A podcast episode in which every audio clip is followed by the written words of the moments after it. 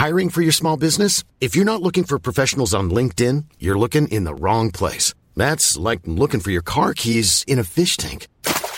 LinkedIn helps you hire professionals you can't find anywhere else, even those who aren't actively searching for a new job but might be open to the perfect role. In a given month, over 70% of LinkedIn users don't even visit other leading job sites. So start looking in the right place. With LinkedIn, you can hire professionals like a professional. Post your free job on linkedin.com slash people today. ¿Y esas nalguitas de dónde salieron? no, de verdad, en serio. Casi me picas un ojo. y el gatito benchorteano. ¿Qué? Vas- Aquí va a estar. Aquí va a estar. Viene conmigo.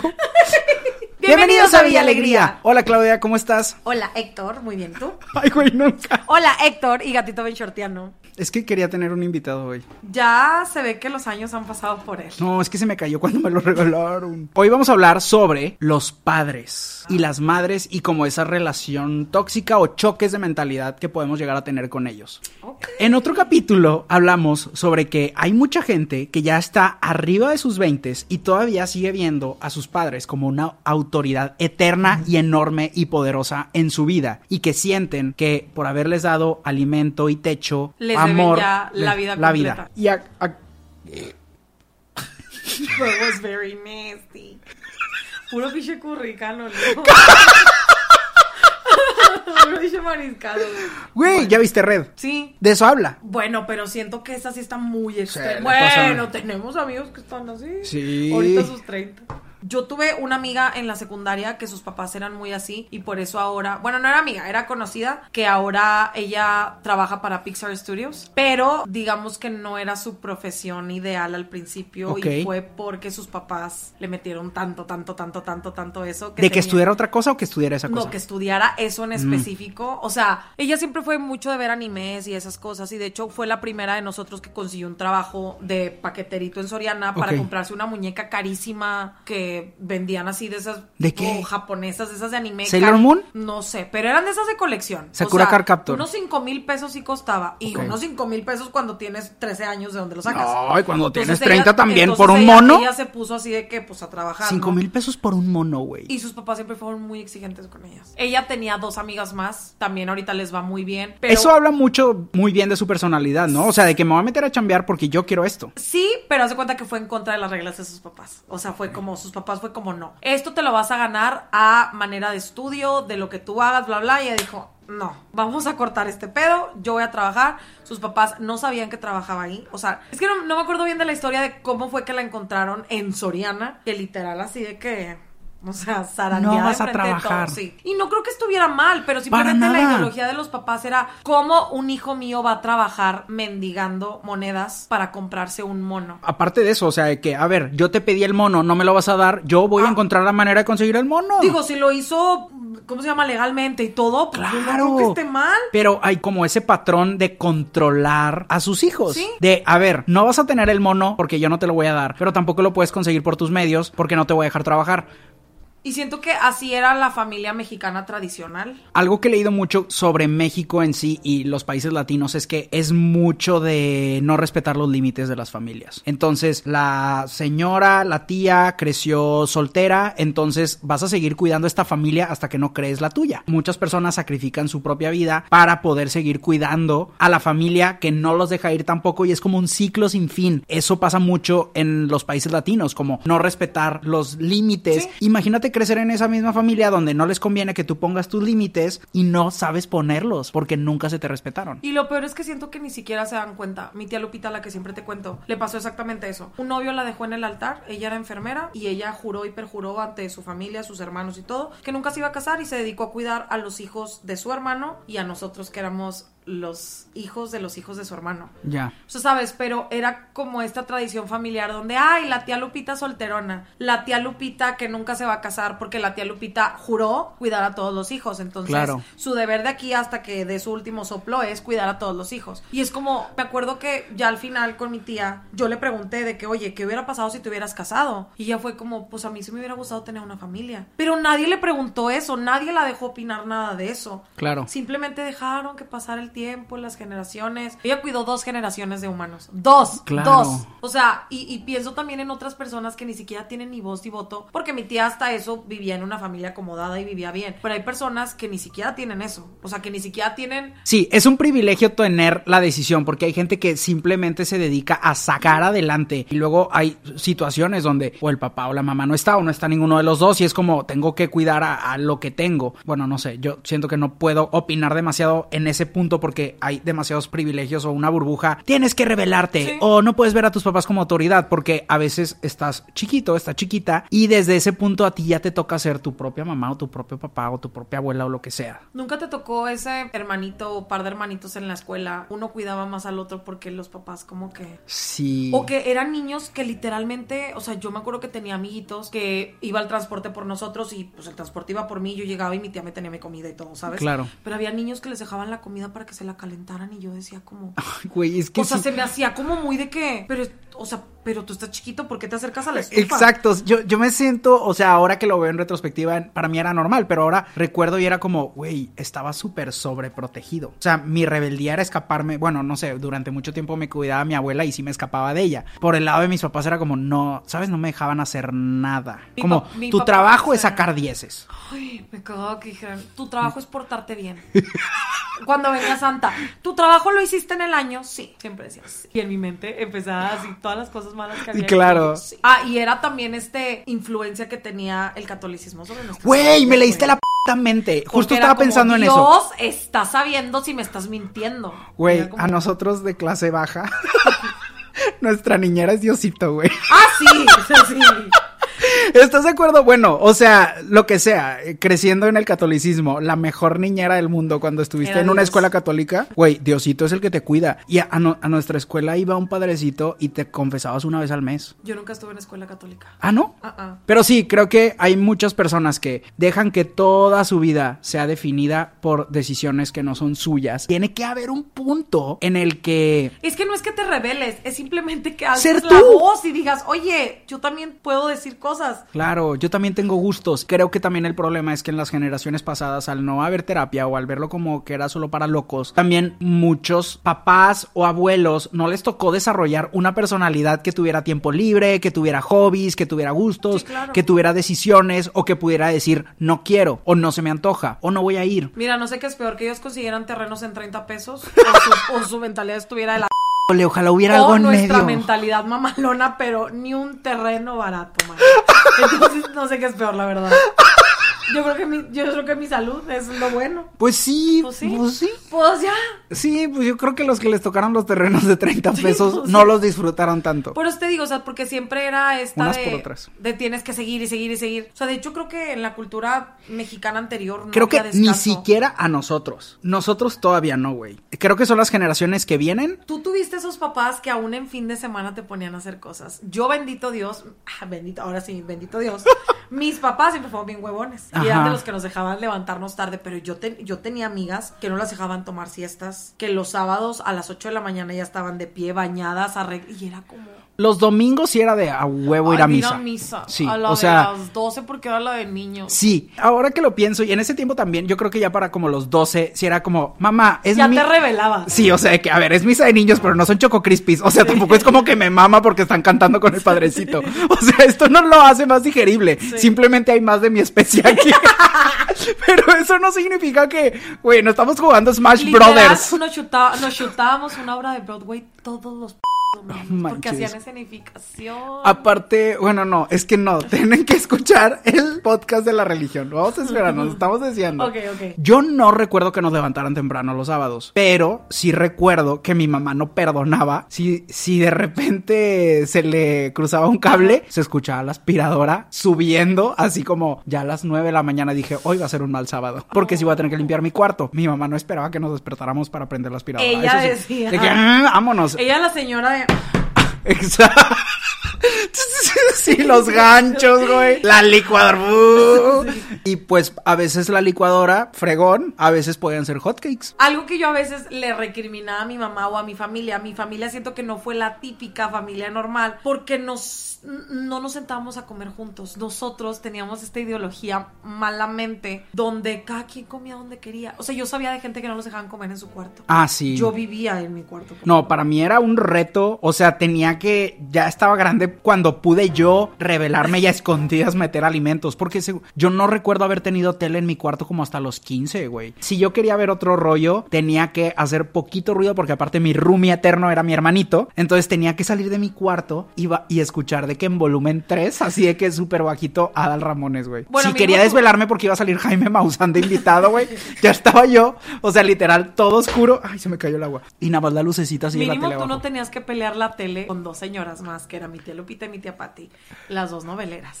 Era yo, No. era yo contra las novelas. Se sabe que a mí me gustan mucho las novelas, Ajá. pero había, por ejemplo, la de las cuatro, cuando salía la novela de las cuatro infantil, y ellas querían ver de que Laura en América y yo no. Entonces era una pelea constante de una tele. ¿Tú qué querías ver? No, pues yo quería ver la novela de Belinda. Ah, ok, Y ellas como que querían ver de que caso cerrado y esas cosas Mm. que y yo no. Y a las 8 era peor, porque si yo quería ver las caricaturas de las 8, que ya las ponían más chingonas en el 5, me tenía que chingar y me tenía que chutar la novela. Sí, porque aparte el prime time. Era a las 8, sí, era a las 8, entonces era la novela prime time de las 8 o tu pinche caricatura. Y nunca llegábamos a un acuerdo, era como Algo que me mostró como que los papás no son dioses es que a mí no me dejaban. Esto también entra a la religión, pero bueno, cuando entré al kinder, el nuevo kinder católico, Ajá. nos dijeron de que no, no puedes traer este. con- Yo traía un conjuntito esos que vendían que el chorcito y la playerita eran iguales y venían de que los Power Rangers dando una patada. Y me dijeron, no, no puedes traer eso porque los Power Rangers son del diablo. Y luego salía en el periódico que Pokémon y Dragon Ball y la frega. A mí no me dejaban ver los Simpson. no. Y mi hermanito tenía los DVDs. Y ahí dije, son los mismos papás. ¿Qué pedo? ¿Por qué a mí no ¿Y me qué dejan verlo? de tu hermano contigo? Como dijiste en el capítulo anterior, vamos creciendo al mismo tiempo que nuestros padres. Y ya dije, bueno, Pues ya que, no le va a me hacer... salió p- pero tú tampoco. Exacto, si un- los monos amarillos no hacen tanto daño. Bueno, esta es otra historia, pero así es como conseguí que pusieran cable en mi casa. Yo estaba chiquito y esto fue real, o sea, eran sentimientos reales. Pero me acuerdo que estaba López Doriga, uh, estaba López Doriga y yo no tenía cable, o sea, mi... La- bueno, tenemos que chutar las mangas del chaleco y de que... De que los viernes, güey.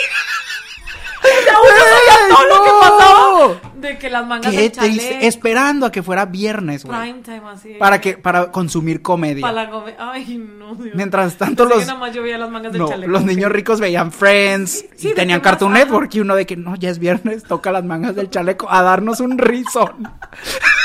Aparte, güey, ni modo que creciéramos siendo la hora pico, güey, con Sabrina. Yo sí veía la hora Yo pico. también, pero era Pero era así como... no sabía ¿De si estaba bien o mal. Sí. Pero bueno, estaba viendo López Doriga. Creo que tuve cable. No, nunca tuve cable como hasta los ocho años que pasó esto. Porque se acaban los supercampeones y ya no había nada más que ver. O sea, seguía Terminator por Canal 5.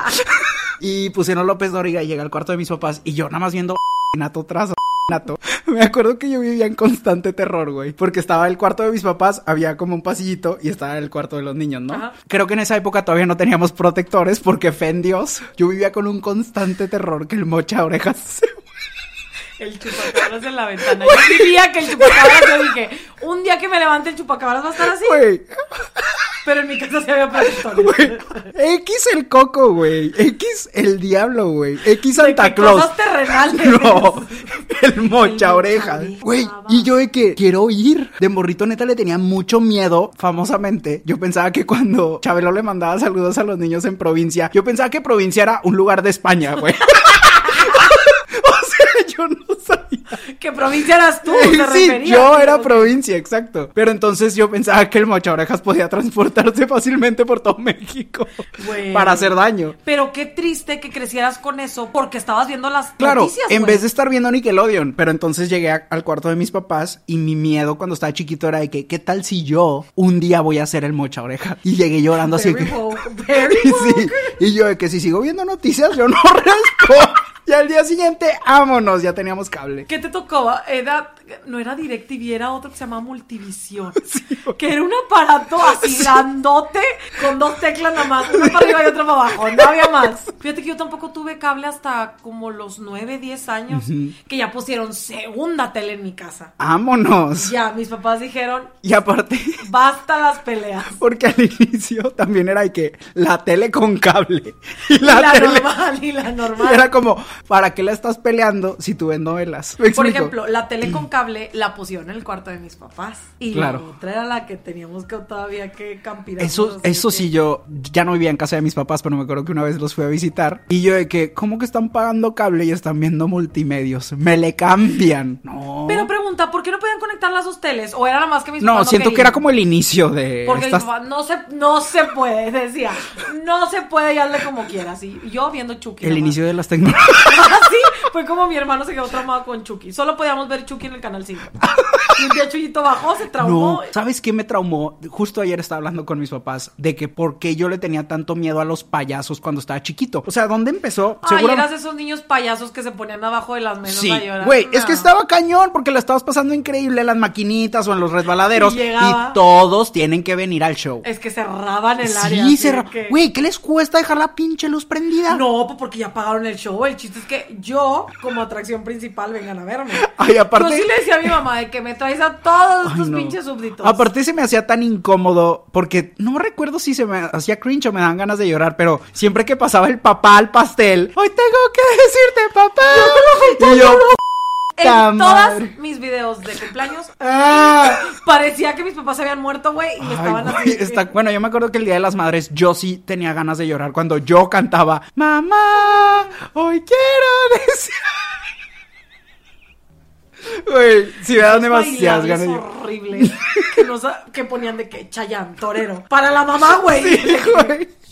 Ay, bueno, tan siquiera todavía estaban decentes los bailes, no como ahorita que bailan de que Bad cosa. Ay, qué feo. Qué fe- Ay, yo de mamá así de que, ¡eh, eh, eh! Cuando llegó el cable a mi casa fue otro mundo. O sea, realmente nos americanizamos. Ya, entramos a Siento que ahí fue cuando ya te desconectas y entraste a la adolescencia, ¿no? De que se marchó y ya no volviste a hablar Ahí con nadie. donde conocí Wild. ¿Te acuerdas? Era la hora pico americana. Sí, o sea, el cable me abrió puertas. Pero honestamente, y esto siempre se, lo, se los he dicho a mis papás, me siento afortunada que crecí en una familia anormal, que nunca fueron tan estrictos conmigo. Y aún así, pues, salí decente. Normalón. Mi papá diría, "Mm", pero lo único que creo que siempre fue una constante pelea con mi papá es que mi papá creció en esta familia machista y él quería inculcar esa misma Cultura. doctrina en nosotros. Yo nunca fui al estadio, mi papá nunca me llevó al estadio porque el estadio no era de señoritas. Y para mí me dolía mucho, y ya sé que suena estúpido, pero me dolía que llevara a mi hermano. Tuvo una hija siete años a la que no le sacó provecho porque era una niña, hacía cosas de niña y llega el hombre de la casa y de repente juegos de béisbol, juegos de fútbol, lo enseñó a manejar antes que a mí. Te estoy hablando que mi hermano tiene siete años menos que yo. O sea, mi hermano a los 10 ya sabía A ti te to- volante. sí te A mí- tocó- A mí, todo me tocó retrasado porque era como la niña de la casa. Y al ser la niña de la casa me tocaba recoger el plato de mi papá, servirle. No o sea, mi papá no movía, de verdad. Antes del divorcio mi papá no movía ni medio dedo. Pero porque así le inculcaron en su casa. Claro. Mi tía Lupita y mi abuelita no los dejaban mover nada. O sea, ellos llegaban como O reyes. sea, de que prefiero, hablando desde el punto de vista de ellas, de que prefiero yo hacerte todos estos favores y hacer todo este trabajo para que tú no rompas las reglas, que son estas. Que los hombres hacen esto y las mujeres Pero hacen esto. solo le tocaba a mis tíos. A mi tía Mayela, que es la única mujer, a ella sí le tocaba servirle a sus hermanos. Claro. Hacer las demás cosas. Y yo siempre sentía como. Me acuerdo que me daba mucho coraje ver a mi hermano sentado viendo la tele. Y a mí me tenía que tocar lavar trastes. No o mames. como- Pero luego también pienso en mi mamá, que mi mamá le tocaba lavar ropa, trapear, hacer de comer. Mi mamá nos hacía cuatro platos diferentes a cada uno. Ay, no. Que yo ya le he contado esto muchas veces a amigos y me decían, güey, en mi casa lo Claro, que de que te se lo comía. comes. Siento que mi mamá también nos maleducó en ese aspecto, pero porque mi mamá también, desde la perspectiva de su familia, ella tuvo que cuidar a hermanos chiquitos. O sea, simplemente nos quería dar las cosas que ella no tuvo. Entonces creo que mi papá fue al contrario. Nos quiso dar las cosas que él tuvo, pero a la inversa. De Sí, que yo, hombre. Estos límites. Sí, de que, pues pues estos límites aplican para Chuy, que es mi hermano, y estos límites aplican para ti, que eres morra. Yo siento como que por ese lado, ese lado siempre tuve como un punto ciego porque nunca me tocó ver tan fuerte el lado machista porque justo a mi mamá al ser su primera generación de ir a universidad y ser doctora Ajá, sí. y tener que romper, o sea, ella, aunque estaba haciendo puras cosas buenas ante los ojos probablemente de sus familiares, Era ella estaba rompiendo reglas de que cómo que se va a ir a estudiar sola y cómo que va a estudiar medicina y los doctores son no hombres y hijos, así le decían a mi mamá. y además no solo es como el machismo de la familia, sino también, y es algo que vemos todavía y muchas personas que estudian medicina, muchas mujeres que estudian medicina, todavía se topan con esto de yo quiero ver al doctor, pues yo soy Sí, la doctora. ajá. ¿Sabes? Como ese punto ciego nunca me tocó y creo que también otra cosa que cuando yo estaba morrito siempre me quejaba, pero ahora lo agradezco porque eh, no era muy común que a mi papá le encantaba como todo lo rural y el campo y era como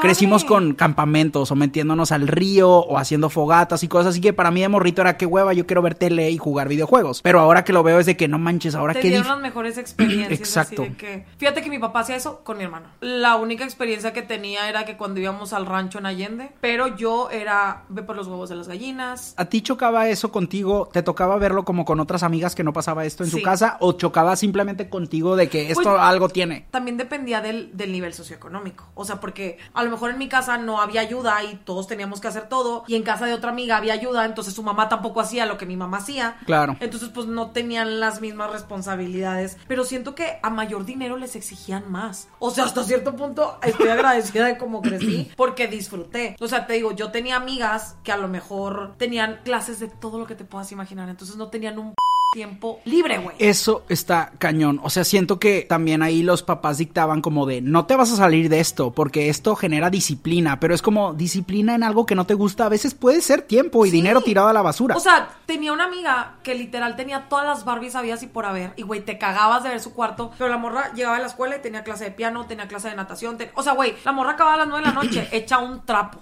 Que obviamente ya ni siquiera se fijaba en las Barbies. Yo, eso sí se lo recrimino a mis papás, que me obligaron a entrar a clases de taekwondo hasta que me tiraron un diente a patadas. No mames, no mames.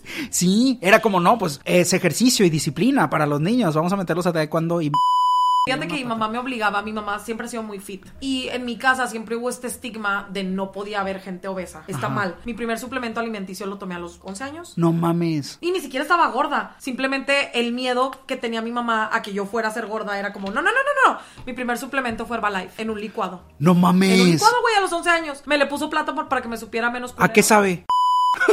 Porque yo supongo que ya mejoraron la fórmula con los años. Esperemos. Pero, güey, yo me tomaba unos shotcitos de sábila. Sábila a mis 11 años. No mames. O sea, eso es algo que tampoco hablan. Lo cual las- también hace que te cause repele ya cuando estás grande. Siento que todas las cosas que te obligan de chiquito es como de grande ni de pedo. Aunque sea algo bueno para Sí. ti, es como no, quítate. Entonces mi mamá me tenía en clases, ella iba al spinning y era maestra, ella era maestra de gimnasio. ¡Guau! Entonces me metía al spinning, me metía al jazz, me metía al ballet, a todo lo que pudiera y no era algo que no me gustara realmente. Yo creo que por eso muevo bien el porque me enseñaban desde chiquita. A lo que me refiero es que eran cosas que a mí nadie me preguntó si yo quería hacer. Simplemente las echaron encima de mí. Pero porque esas generaciones de abuelos, papás Ajá. y tíos, nadie les preguntó qué querían hacer. No había tiempo de que nadie desarrollara una personalidad 100% propia. sí, sí. Y que nunca lo es. Va a haber gente que tal vez sí sean formados por Nickelodeon o que sean Sí, formados por la televisión o lo que sea. Llega un punto en el que tú tienes que darle stop a todo eso y decidir qué te gusta y qué no. Y va a haber cosas como ver otro rollo escondidas o meter comida a tu cuarto Sí, que sea- digas esto me gusta y esto no. Y creo que también algo muy cañón. Deja tú, los dos hemos tenido la gran experiencia de irnos de intercambio. Ir a la casa de tus amiguitos y ver cómo era la dinámica con sus papás. Era un pinche intercambio cultural. El simple hecho es de la comida, de que Sí. en mi casa me servían lo que yo quería, en otra casa lo que hubiera te comías. Y no te sacabas de pedo, así Yo de por que- eso nunca, nunca, no me gustaba ir a las casas, siempre servían mole, güey.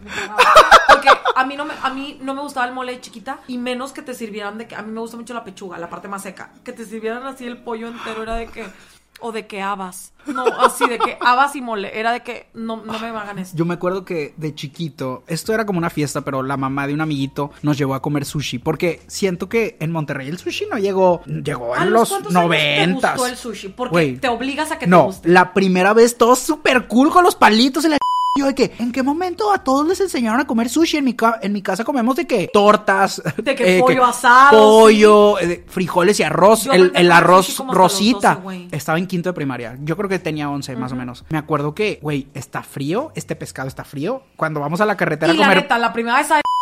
El No, alga te oh, sabe bien gacha. es Se me que- pegó acá. Yo me acuerdo que estaba llorando en el baño porque no podía quedar mal con mis amiguitos. Entonces yo llorando con el alga pegada en el paladar, casi casi vomitando. Yo que, ¿por qué no fuimos a Carl Jr., güey? ¿Qué pedo? Pinche niño psycho. ¿Por qué querías sushi a los 11 años? Pues sí, es- son como mentalidades diferentes de que a él lo educaron comiendo eso. Claro. A lo mejor si le hubieran dado lo que te dan de comer a ti, hubiera dicho lo mismo. de que, pinche niño pobre, ¿por qué me están dando esto?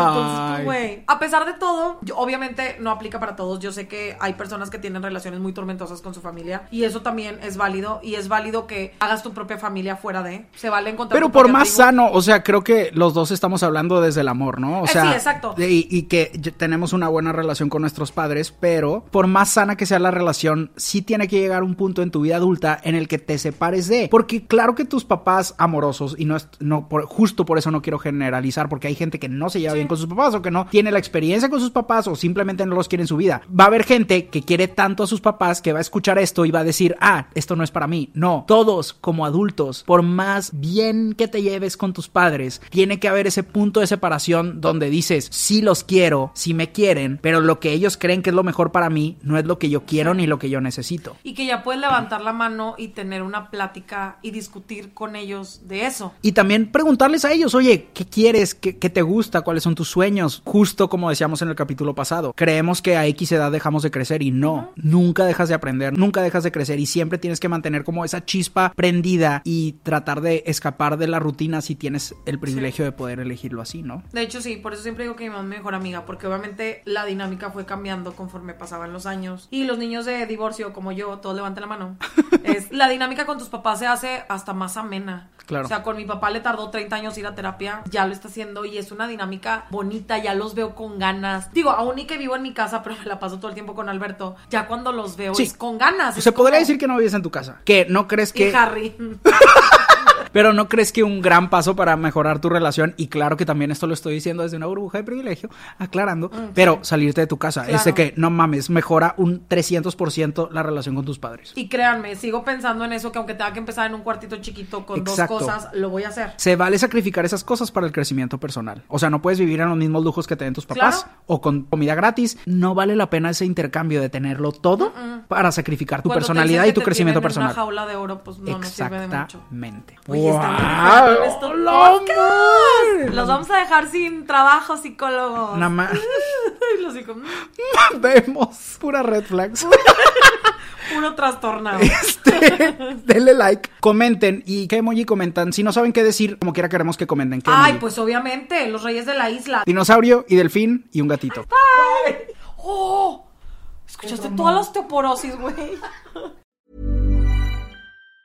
Mom deserves the best, and there's no better place to shop for Mother's Day than Whole Foods Market. They're your destination for unbeatable savings, from premium gifts to show-stopping flowers and irresistible desserts. Start by saving 33% with Prime on all body care and candles. Then get a 15-stem bunch of tulips for just $9.99 each with Prime. Round out Mom's menu with festive rosé, irresistible berry chantilly cake, and more special treats. Come celebrate Mother's Day at Whole Foods Market.